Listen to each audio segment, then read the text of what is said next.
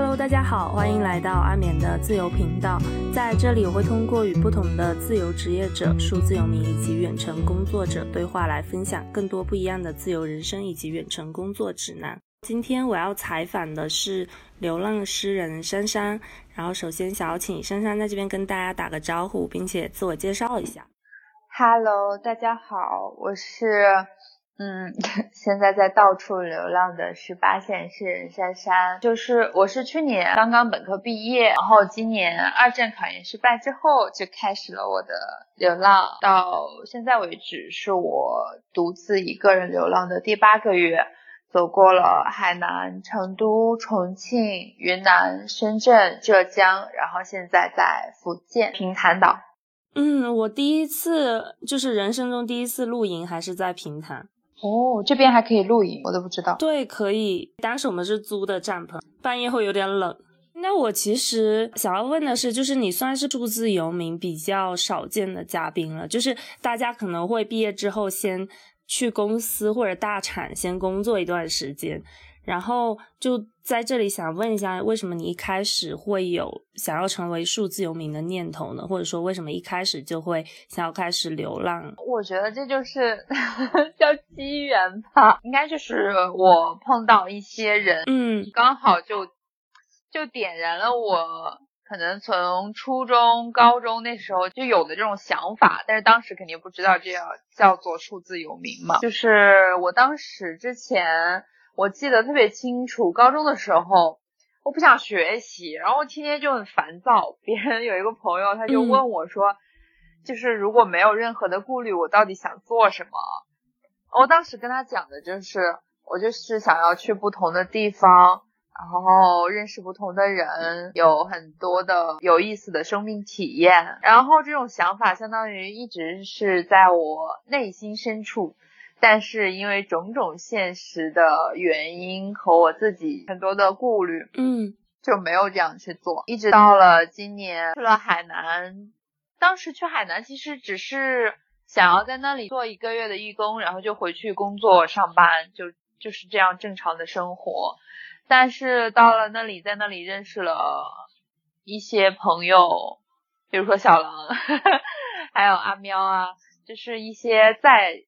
做数字游民这样的人，他们让我让我看到了，就是我这样的想法是有实现的可能，真的有人在这样生活，并且他们生活的很开心、很快乐，所以我就想要说，我要不要也这样试一试？其实，在这个过程中，你有提到就是自己想要做一些就是认识各种各样不同的人的事情，对，所以就是我有看到你有在做一些比较。有趣的尝试，比如说在大理摆摊，对，跟大家聊天啊，或者说贩卖勇气啊这些的。那这些过程是怎么样的呢？或者说做这些事情，他们带给了你一些什么呢？嗯，其实做这些事情的原因很简单，就可能当下那一刻我想做，比如在大理摆摊。当时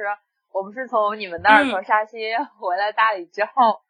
大理那时候特别晒，白天特别晒，然后。天天白天我就不想出去，到了晚上就觉得很无聊。我就想，那就做点什么吧。然后就想起来，那我去去就去摆摊和大家唠嗑，然后我就去了。包括后面出售勇气，也是我在离开云南去深圳的那个高铁上，就突发奇想想到这个事情，然后就发了个帖子来做这件事情。嗯，但是没想到这些事情。当我去真正去做的时候，都还算是带给了我挺大的一些触动的。比如说在大理摆摊的时候，呃，会当时碰到一个在云南那边支教的朋友，嗯，然后他坐下来跟我聊天，然后后面就发现是我大学时候也参加过的那个支教的组织，就是美丽中国。对，然后就跟他聊了很多，包括最后我他走的时候，我就问他，我说你有没有一刻后悔过？他说没有。嗯，他说完没有之后，我的我眼泪唰一下就下来了。就是我觉得真的为这些人和这些奇妙的相遇而感动吧。在包括后来出手勇气计划的时候，当时我自己只是想要坐下玩一玩，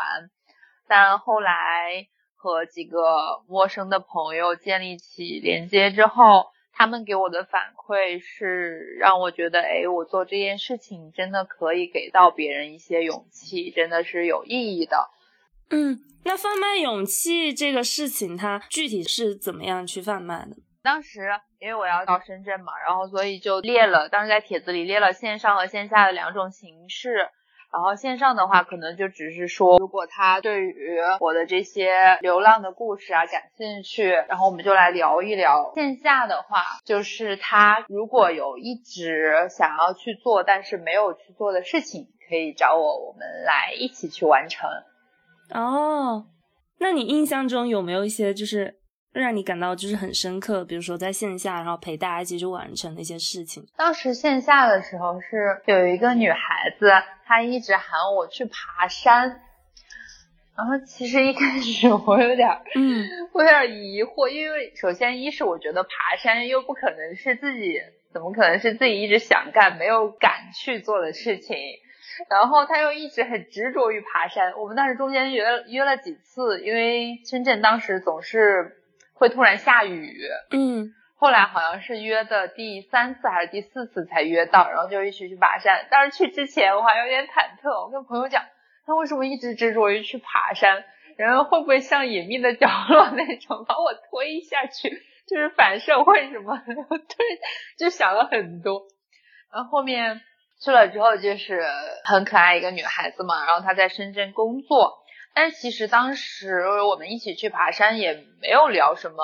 有关他生活的太多的话题，我们就很开心一起爬山。后来他又带我去海边，还给我拍了照片，我们就很轻松的度过了一天。嗯，但是过了几天之后，他就跟我讲说他辞职了，决定回家去了。然后那一下，我就觉得，而且他又特意过来跟我讲这件事情，那一下我就觉得就很神奇，你知道吧？所以其实爬山这件事情本身，呃，其实还好，但可能就是在这次爬山之后，最重要是他辞职了，是吗？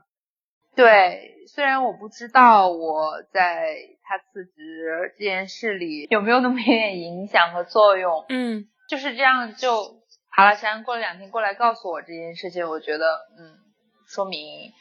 呃，可能我对于他，或者是我们那天的相处，呃，可能给他带来了一些不一样的想法，或者是其他的吧。嗯，我觉得这个活动还挺棒的，就是不仅可以让大家去做一些尝试，而且在对你而言，这过程中可以链接到更多的人。对，然后如果幸运的话，他们给了我一些反馈。可能也会让我有更多的信心和力量去坚持做一些事情。嗯，是的，因为其实大家，嗯，会发现就是每个人其实心里都会有那种内在的需求，或者说内内心真的想要做的事情，但可能是，嗯，囿于现在社会上各种各样，就比如说大环境啊，就是各种其他的压力，然后导致大家可能就不太敢去尝试做一些事情。是的，然后就需要去。有一点点火星去点燃它。嗯，我现在意识到，就是比如说，现在很多来沙溪的小伙伴来了之后，就特别不想回去上班，就想要留在这里。但是当时本来之前你有提到你自己在你流浪人生之前是有去考研的，就是还二战了。你当时本来是去考研哪个学校？为什么最最后就决定放弃不再去考呢？背景是，我是本科在四川大学读生态学，嗯，然后我当时考研两次都是考的北京大学的新闻传播学，嗯嗯，为什么不再考了？其实我今天录这个之前，我想了一下，大概可以归结为两个词吧，一是因为失望，二是因为希望。失望是指，其实这两年算是我人生到目前为止为一件事情就是付出努力最多的一件事情，比我之前可能高考，因为之前就是对于学习啊什么，就确实真的不太努力。当时决定考北京大学新闻传播学的时候，就整个人就真的像变变了一个人。就那两年，每一天可能从早上。六点半起床，晚上十一点睡觉，然后每周可能休息不超过一天。嗯，当时真的付出了很多努力，并且也有很多很多崩溃的时刻，因为我是跨专业考，对于那个学科，可能需要整个的自己去搭建这个框架等等这些东西，而且北大又非常的难考。是，而且确实跟你本来的专业那个跨度还蛮大的，就是从生态学跨到 新闻传播。对，然后从理科到文科嘛，可能整个那个思维，对，嗯，然后然后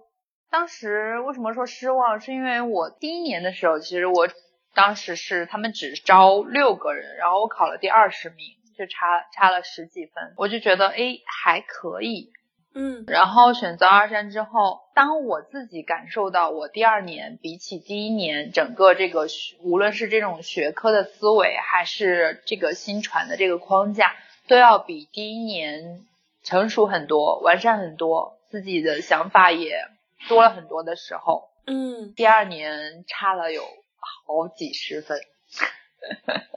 所以当时出了分之后，我并没有很并没有难受很久，好像只有。半天吧，就一个下午，这种失望当然不至于是说这种对于学校或者说对于这种学科，更多的可能是对于这种应试的模式，或者是说对于我自己，明明我自己的感受是这样的，但是结果让我不能够理解，就是我完全包括到现在我也觉得我没有办法理解了。如果是这样子的话，我真的不知道我要再怎么继续去。复习，然后去考试，嗯，对，然后二是希望，希望是说，因为这也是我人生中算是经历的第一次挫折，之前好像做什么事情都很顺利，这次挫折突然让我意识到，我之前做的很多的事情，包括我大学期间很多很多的焦虑和苦恼，再包括我最后。要考北大等等，这很多的事情，好像大部分都是来自于我一直没有办法自我接纳和认可，所以我做了很多很多的事情来希望一直能够得到别人的认可，就像是我我需我一直需要燃料来燃烧，但是在这个过程中我一直在消耗我。嗯，所以你其实一开始就是准备去考研，也是因为这样的原因吗？可能考研倒不是，考研可能只是大家都会想着，哎，考研，然后，呃，就也没想清楚自己为什么考研，但觉得这个学就一直是要上的，可能为了逃避现实、逃避工作，下意识的就决定要考研。但是我是觉得说，如果我当时没有那种想要向别人证明的执念的话，我不一定非要考北大。嗯。对，哪怕我想要换专业，我想要学新闻传播，我不一定非要考北大的。对，所以我从那儿之后，我就想，我希望自己可以真的做，就是听自己内心的声音，做自己真正想做的事情，然后慢慢的在这个过程中，呃，能够越来越自足，不再过多的需要别人的认可。嗯，那其实就是虽然二战失败了，但是其实二战还是带给你很多就是这种反思的，我觉得也是一件很好的事情。对，甚至可能说是二战的失败带给了我很多吧。嗯，对，因为我觉得这个其实是很多，就是现在在大学里面一个比较普遍的现状。之前也听说了很多，就是学生做很多事情，就包括努力呀、焦虑，其实都不是为了自己。对对。他们可能并没有真的想过自己想不想要做这件事情，做这件事情是为了什么，而是又是一就是一种惯性。嗯，但是那你在决定不再去考研了之后，开始的时候你是通过做什么样的工作，当时来让自己可以继续流浪的呢？呃，其实这个呃一开始的时候，我家里就是我父母还是给了我一些钱的。嗯。因为我在海南做义工的时候就决定要这样子了嘛，就中间没有任何工作，就没有去工作过。嗯，然后我跟他们聊了之后，他们就比较支持吧，就他们一直很理解我，也一直支持我去做任何事情。所以我当时他们是给了我一些支持，一些经济上的，但是就是我当时特意就跟他们讲说，就只够我生活很基本的生活。然后后面的话做的工作可能就是一开始是写作投稿线上的，嗯，当时就可能投了一些，就是可能一篇文章就几十块钱。最开始的时候心气比较高，就觉得呃就是要投那种很好的平台，然后嗯就给的那个也比较高，但后来有几次失失败了之后，觉得哎自己可能还是要先扎实一点。嗯，当时那些钱也没有很多，然后再后来就是开始做自媒体嘛，做小红书账号，但是周期会比较长一点。我是到了上个月吧，然后才陆续接了一些商务哦，然后中途有时候可能，比如我之前还在重庆去那个咖啡店做过店员，但其实这种状态就是对，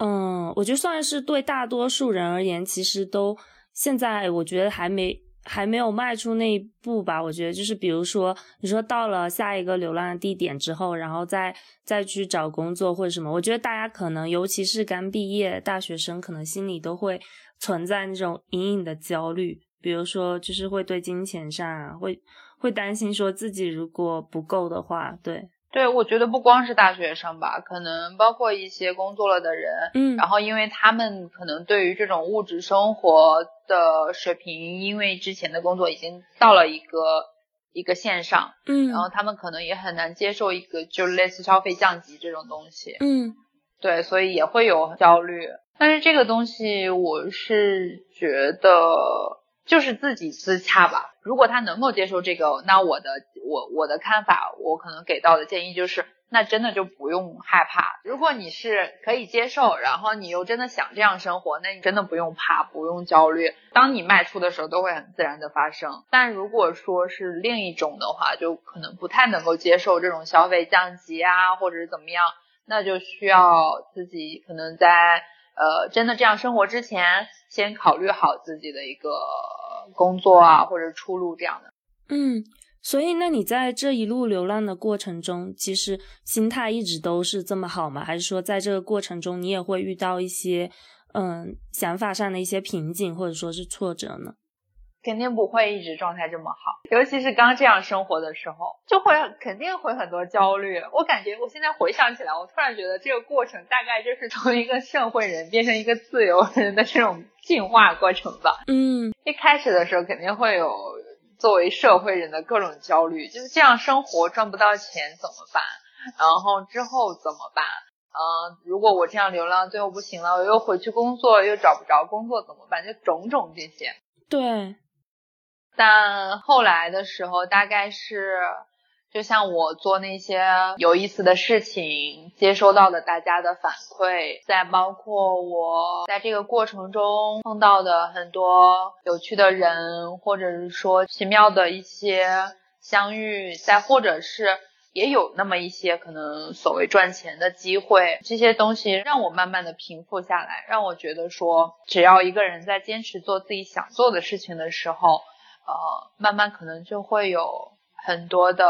机遇，也会有很多的机会。嗯，那你就是到现在是你觉得你真的想做的事情是什么呢？我真正想做的事情，当下还是像我开头说的，就是去不同的地方，嗯，然后和不同的人建立连接，拥有很多丰富的生命体验。对你一开始的时候有介绍说你是。十八线诗人，对，然后所以在这个过程中，就是你会通过写诗去发生一些什么样的故事吗？其实我觉得，相当于是我现在在做的事情是流浪，然后诗人是我想要给自己的一个身份。嗯，他可能除了我之前线下的时候在海南啊或者在哪里摆摊卖诗，发生过一件事情是。当时我在离去云南的路上，在车上有一个朋友，一个陌生人，他加我，他跟我说他是看到了他朋友的朋友圈里我摆摊卖诗的照片，他觉得很感动。他告诉我之后，我也我那一下也觉得说，其实这件事情虽然跟我的诗歌内容本身关联不是很大，但是。当时其实还是，这算是在我这个流浪过程中第一第一件给我触动非常大的事情，就他给了我很多的信心和力量，因为我那一下我就明白，说我好像在做自己想做的事情的时候，它会在这个宇宙的某个角落引起那么一点点变化。对，然后除此之外，其实我写诗更多的是我自我的一种表达吧。对，包括我之后可能我的一个其中一个目标或者说理想是想要出一本书，但这本书可能是诗集，也可能是散文、小说，这都不一定。对，那我觉得其实。当你在做这个事情，然后当你觉得它传递给别人一些东西的时候，那个时候会给到自己很强大的动力吧。我觉得，就是我自己本身也会有这种感受。大家可能因为你在做的一些事情，然后感受到一些动力，或者说去突破自己的一些事情的时候，我会觉得自己好像也会跟他一样有一种很纯粹的爱吧。对，而且我觉得这是多么难得的一件事呀，就是人这么的。渺小，然后在这一生当中，你可以给到别人可能那么一点点，哪怕一点点的光亮，或者是只是让别人感受到一瞬间的快乐。其实就是比如说在日常生活中啊，我可能也被问到比较多的问题，就是说很多现在比如说像数字游民啊，或者说大家在旅居的人，可能就是提到关于收入这件事情的时候，大家都会觉得。呃，你放轻松，然后你自然就不会饿死。但是呢，这句话其实对于现在还嗯，比如说还在读书，或者说现在还真的在体制，或者说在公司里面上班人来说，很多时候大家会觉得这这句话还蛮扯淡的。所以就是我还挺想。听一下你详细的阐述一下前面你说，当你自然放松的去做你真正热爱的事情的时候，自然你就不会饿死。它它到底是一个怎么样的状态呢？这么说吧，当时是几月呀？我刚刚可能做数字游民大概两三个月的时候吧，因为我同时不是一直在做小红书的账号嘛，然后当时就有一个呃爱奇艺的他的选角导演来联系我，然后。叫 MBTI 社交实验计划，然后当时那个真的很有意思，然后后来沟通过后，包括那些呃就是资料啊，然后保密协议啊，然后都已经在进程中，但后来是因为节目组又决定说不用素人了，就要改成全明星，然后这件事情就结束了嘛。呃，这是可能我流浪过程中算是一个比较好的机会吧，可能如果我当时可以去啊，等等这些后续。还有很多像这样类似的机会，可能他能够靠这些事情当下赚很多钱或者怎么样。只是说，我觉得当我这样生活可以被更多的人看到的时候，其实我是拥有了一些，就更多比我停下来在某一个处工作上班，可能是拥有了更多的这种潜在的资源的。嗯。是的，就是其实因为你到不同的地方去的时候，那有可能就是在不同的地方就会遇到不同的人什么的。对，然后再包括之前，其实我在海南，后来走了之后，我当时在那里认识的一个朋友，他后来就是签下了一整栋民宿，他就邀请我等他民宿装修好了之后，让我去帮他经营他的水吧。后来聊也是，就是说当时其实他。给我跟我讲的就是相当于赚钱了，我们来分；但是如果赔钱了，那跟我也没有关系。这是什么绝世好友？所以就是关于刚才这一点，其实我想说的就是，可能确实你如果这样生活，你不可能短期内会赚到一些很多钱，但是你就会发现，为什么我们说好像放松下来会有很多机会，就是你会发现说你在这个过程中链接到的一些人，然后一些资源和一些机会。如果你后续去做的话，它可能会给到你一个比较不错的，无论说收入也好，或者是说其他方面的这种收获也好。嗯嗯，是的，这样的话可能也是会更加详细一点的跟大家解释到这件事情。因为我之前，比如说在我录播课的时候，其实听到很多这样的类似的话，但是 生活中可能就会有人跟我说说，你说这句话。就仿佛就很虚，就是不能理解为什么会是这样，会为什么会是这样，所以就是今天请珊珊来更加详细的跟大家 阐述一下这个过程具体是怎么样的，就是这这个事情它本身是怎么发生的。对你流动中真的会就莫名其妙，也不是莫名其妙吧，就很神奇，然后会链接到一些资源和机会。嗯。那你现在就是平日里的一个生活跟工作状态大体是怎么样的呢？其实我现在可能就大部分的时间都花在生活上吧，然后工作，工作可能对我来说可能也是生活其中的一部分。比如说我在我的生活里，我是必须需要独处的时间，然后需要有一个输出，就是可能我写诗也好，或者是写文章也好，需要这样一个独处和输出的时间。嗯，当然这些东西可能它就可以转化为我工作的一个部分。因为比如我在做自媒体，然后我这些输出转化到一个自媒体上的内容，再包括接了一些商务，但是它也是融合在这里面的，所以其实就大部分时候是在生活。包括我最近我不是在一餐厅做义工，然后大部分时间前面几天都在端盘子嘛，但可能因为我们心态不一样吧，我觉得端盘子好像对我来说也不是严格意义上的在工作。嗯，是一种体验吧，算是。对，然后会享受这种纯粹的体力劳动。嗯，所以你现在其实主要的工作还是在运营自己的内容，对吧？嗯，对。其实我之前有跟就是专门做自媒体的朋友有聊到这个事情，就比如说做小红书这件事情，然后就会有朋友就是觉得说，就是纯靠做小红书，其实感觉挣不到什么钱，就是你会觉得。在这个过程中，它是可以支撑日常的所有的生活开销吗？目前来说不太能哎，因为小红书现在也就几千粉丝啊。但是之所以好像现在我可以这样生活，一是我就是物欲很低，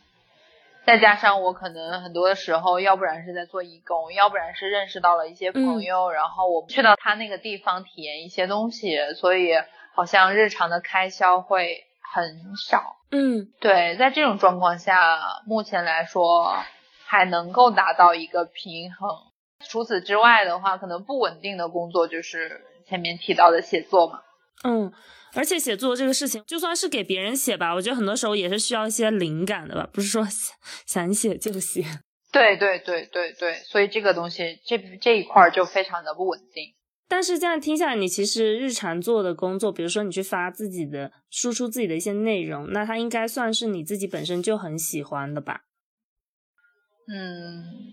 对。但可能相比来说，就是不稳定的写作，就可能甚至赚不到钱的写作，呃，比起自媒体，可能对我来说是更喜欢的一块吧。其实做自媒体、做小红书，我还是有很多。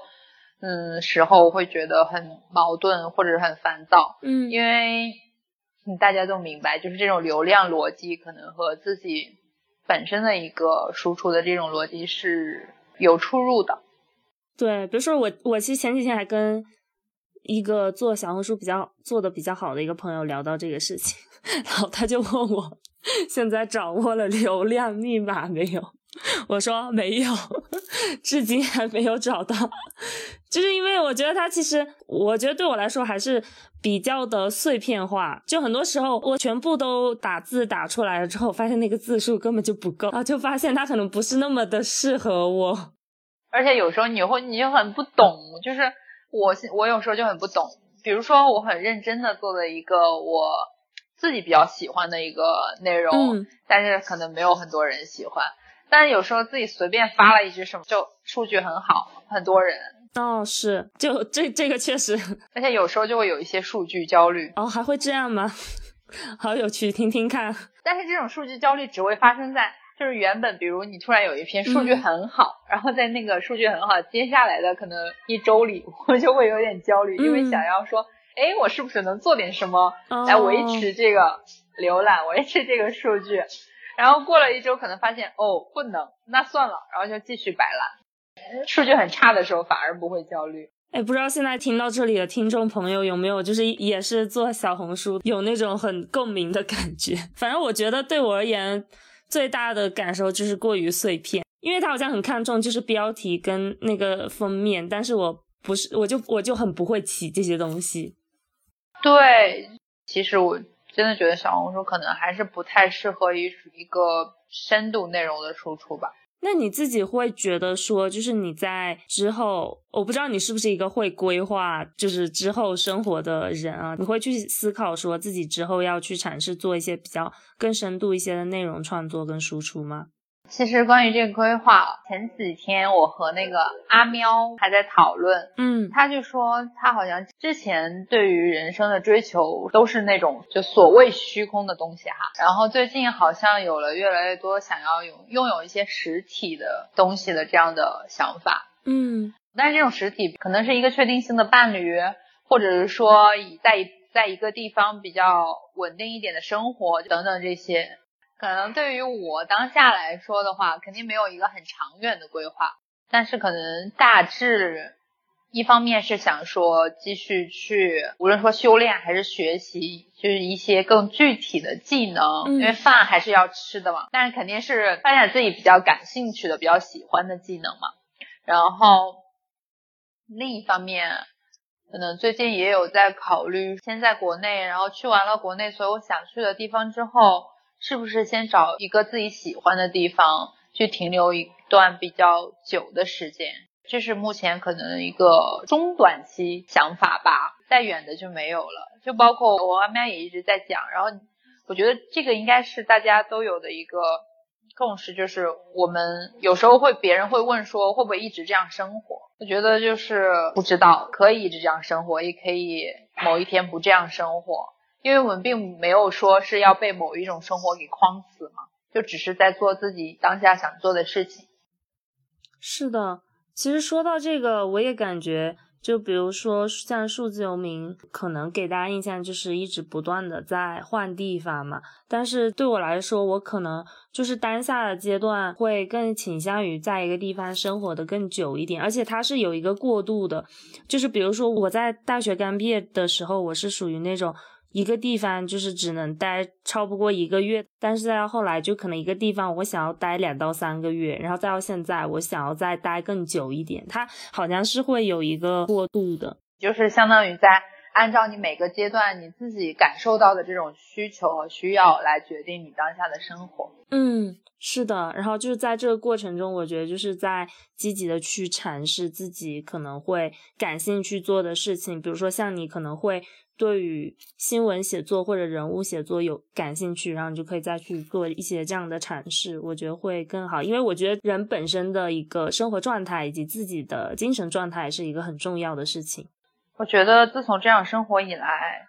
我真的嗯很久很久没有有那种非常会让我不开心或者难受。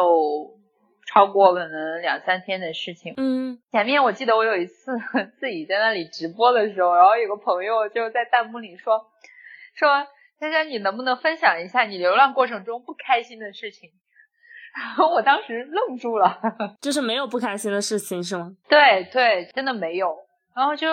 当我想到意识到这一点的时候，我再回想起我之前上大学的时候的那种很长期的一个焦虑，或者是。郁闷的那种状态，我觉得恍如隔世。对，所以就是在当下找到了自己更更加喜欢那种生活方式。我觉得这个真的很重要。刚刚本来想要下一个问题，就是问你在流浪，然后不在办公室里上班，自己的感受就已经 回答完了。而且可能前面不是昨天我还刚好看了庞博那一期脱口秀，南辉他不是讲说说如果没有没有上过班的人，大概。不知道世界上会有冰美式这种这么苦的东西，我真的没有去，到现在没有上过一天班，相当于。但是因为身边同龄的或者怎么样，他那些朋友，他们可能大部分甚至也是在一些大城市里上班，他们反馈给我的状态和我沟通的状态，我觉得不是那么的理想吧。嗯嗯，很少有非常理想的。呃，但我最近这两天倒是有遇到一个真的很理想的女生。她说她非常喜欢她现在的工作，在大厂里，然后她做的非常的开心，然后我也觉得这这个这样子的真的很幸运，很少有遇到这样的，我还蛮惊讶的。对，可能他他自己本身追求的东西，然后和他这个在做的事情刚好是契合的，就会很好。对，但这样子其实还挺难的，就尤其是当大家。比如说，像你本科可能学的就本身并不是那么感兴趣的专业，然后你毕业之后，可能公司还是尽可能会希望你是找那种对口专业的工作，所以大家做起来就会相对而言比较的痛苦跟焦虑。是，可能这种跟一个人的性格或者说他的适应能力这些也都有关系吧。而且我觉得现在大家这么上班这么焦虑和痛苦，我觉得可能一部分是在做的事情和自己的兴趣不是那么的契合，但很大一部分还是因为当下这种上班的这种无论这种压力还是这种氛围关系更大一点吧。嗯，是的。那所以其实你在整趟的流浪过程中，其实一直整体上、大体上都是比较开心的。那你是虽然说比起你之前在大学时候肯定没有那么焦虑，但是会有一些就是相对而言也比较焦虑的事情嘛，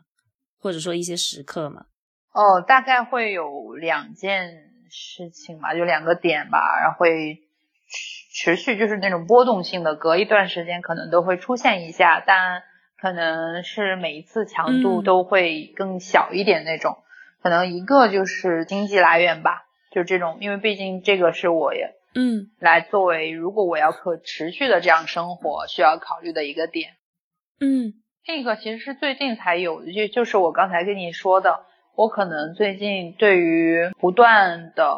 变迁这样的生活，有的时候有那么一点点累了，嗯。这就是前面几天，尤其是这次我从松阳，我离开松阳来到平潭的头两天，这种感觉特别的强烈。嗯，甚至当时让我想说，哎，我要不要直接再去回到松阳去？哦，就是你说那个在大山里面的生活是吗？我以前也是在松阳待过一段时间，我也觉得就觉得很绝绝子，就已经隐居了感觉。但是好像不知道是我的适应能力还是怎么样，但在我到这里待了几天之后，我好像又发现了专属于这个地方它自己独特的一些魅力和能够带给我的一些东西。对，所以大概就是这这两个点吧，除此之外就没有了。因为我觉得很多时候，就虽然说一直不断的更换地方，会让自己不断的有一种新鲜感，或者说带来一些刺激感，但是我觉得久而久之，可能也会产生一些倦怠，或者说想要在一个地方相对而言待的更久一点。因为我觉得人还是需要休息，或者说去静下来去看自己内心的，所以他可能不仅是身体上的疲惫，可能心理上也是需要做一些整理跟休息。对，而且需要一些确定性的东西吧。嗯，是的，就感觉 年纪越大，会越需要这种东西，感觉自己老了。是，然后，但是我前两天的时候，我可能当下或者短期之内觉得，哎，可能还是需要先把自己想要去的地方先都逛遍了，再来考虑说。找一个喜欢的地方，然后长久的待一点这件事情。嗯，因为可能现在给我的感受，包括前两天写了一首诗，诗里有句话，我写说岁月不是岁月，斑斓更胜斑斓。就这两句好像挺符合我当下的感受的，就觉得哎，好像时间这个事情对我来说不存在，没有什么意义。嗯，好像每一次走到了不同的地方，哎，都能带给我。更多的，或者说一个新的这种很好的一个体验，无论是外界给我的，还是我内心又因此而迸发出来的。对，我觉得这个很重要，因为很多时候，就是我觉得时间这个概念是人本身自己去施加的嘛，所以其实没有去定时定义时间这个概念，其实时间就不存在了。尤其是我当时刚回国那段时间，很大的一个焦虑点就是大家会把时间。定的非常的明晰，就是比如说你在几岁，你好像就应该要做什么样的事情，应该要达到什么样的状态。但其实我觉得，就是每个人他的那个阶段其实是不一样的，只是他被迫放在了时间这个刻度上。对对对，我之前看一本书里面还说，就是时间这个东西，你如果去问一个，就是问一棵树，问一条鱼，现在几点了，他们就会觉得。莫名其妙，神经病吧？嗯，就是他们只是在就觉得人应该也和也应该和万物一样，就是只是自然而然的在生活。对，是的。所以我其实觉得能就是真正就不去在这样的大环境下，然后再不去考虑时间这个概念，我就觉得很棒。然后其实我刚刚就是问你这个问题，更多是想要去。展现给大家一个点，就是看到大家的生活，它未必就全部都是非常完美的。我觉得，就是每个人他生命里面多多少少在不同的阶段都会有一些自己的困惑啊，或者说自己比较纠结的点，就并不是说在公司里面上班他就会焦虑。对。无论怎么样，其实我觉得只是因为我们首先是作为像我们这样作为数字游民这样的人，可能相对来说是少数，再加上我们可能展现给大家的是自由啊，或者是说这种比较轻松一点的生活节奏也好，等等这些，大家可能很多人就误以为说。哎，如果我选择这样生活，我是不是就感到开心、感到快乐？之前我也收到过一些朋友问我这样的问题，但是我是觉得，其实他们本质都是生活，只是不同种的，他们之间没有什么区别，然后也都会有开心，也都会有焦虑。只是我当时跟他们讲说，如果他们真的要想想要这样生活，就要想清楚一个问题是，嗯，到底是为了逃避一些东西，还是为了面对一些东西？对我觉得这个很是很重要，不然的话，可能无论他选择什么样的生活，只是为了逃避的话，都会感到很多的痛苦吧。嗯，就是要提前在做任何决定的时候，就是自己先去想清楚自己为什么要做这件事情。那在整趟的，就是流浪或者说旅行的过程中，你觉得你学会了什么东西呢？我觉得我首先一个是在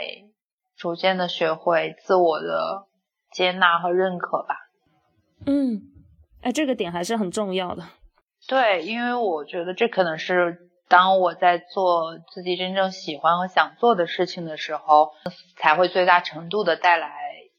对于自我的这种接纳和认可，嗯，因为这个东西没有受到任何的，嗯，就不会受到别人别人评价的一个干扰，嗯。二是就是坦然吧，处在这样一个可能流动的、漂泊的、不确定性很大的生活当中，会有很多的意外，嗯，就可能这些意外虽然在我们这样的心态看来，好像大部分是好的东西，但可能。嗯，客观来讲的话，也会存在一些不好的东西，所以这些其实都是需要自己去消化、去面对、去适应的。嗯，然后在这个过程中，好像就会越来越坦然，觉得任何的好的、坏的，就只是从自己身体里流过。说起这样的生活，为什么自己觉得好像只有开心？大概也是因为说。嗯，那些不好的其实就很快的流过去了。而且我会觉得说，就是这种生活方式，可能相比起大家，比如说为在公司里面上班，他可能更需要你自己学习，或者说掌握各方面的技能，或者说你至少你的心态上是要更加的懂得怎么去面对那种不断变化的这种环境的。对，然后我就觉得这一点看起来是我们被迫习得的。但是我觉得它也是一种馈赠吧。就当我们能够对任何事情坦然的时候，可能生活中的一切就会变得不一样。对。那在这期播客结束之前，就是你有什么话还想要对，就是现在想要成为数字有名的小伙伴们说的吗？想要说，如果你真的想好了的话，真的不用害怕，就可以。迈出那一步，你会发现，就一切都会自然而然的发生，宇宙会照看你，就是真的非常像贩卖勇气人说的话。对，就很多人真的，他们好像没有踏进来的时候，就不理解我们说的很多的话。嗯，对，很多事情我我其实觉得它是就没有一个特定的流程，我就觉得其实就是大概来说，觉得其实就是当你在确定你要做这个决定的时候，你可以再去思考一下自己到底是为什么做。比如说像深山前面说的，你到底是真的想要去面对，还是说你想要去逃避？然后当你选择了这件事情之后，你就你就大胆或者说更加坦然去接受这个事情就好了。然后今天也非常开心，可以跟珊珊一起录制这期播客，就是感觉有听到很多关于游民生活中发生的开心也好，或者说过程中可能存在的一些小的焦虑也好的这样的一个问题。然后呢，也欢迎大家关注珊珊的小红书“珊珊的流浪人生”。同时呢，对自由职业、数字游民以及不同自由工作方式感兴趣的小伙伴，也可以关注我的公众号，实时 update 最新播客资讯。那么我们本期的播客就到这里啦，我们下期再见，拜拜。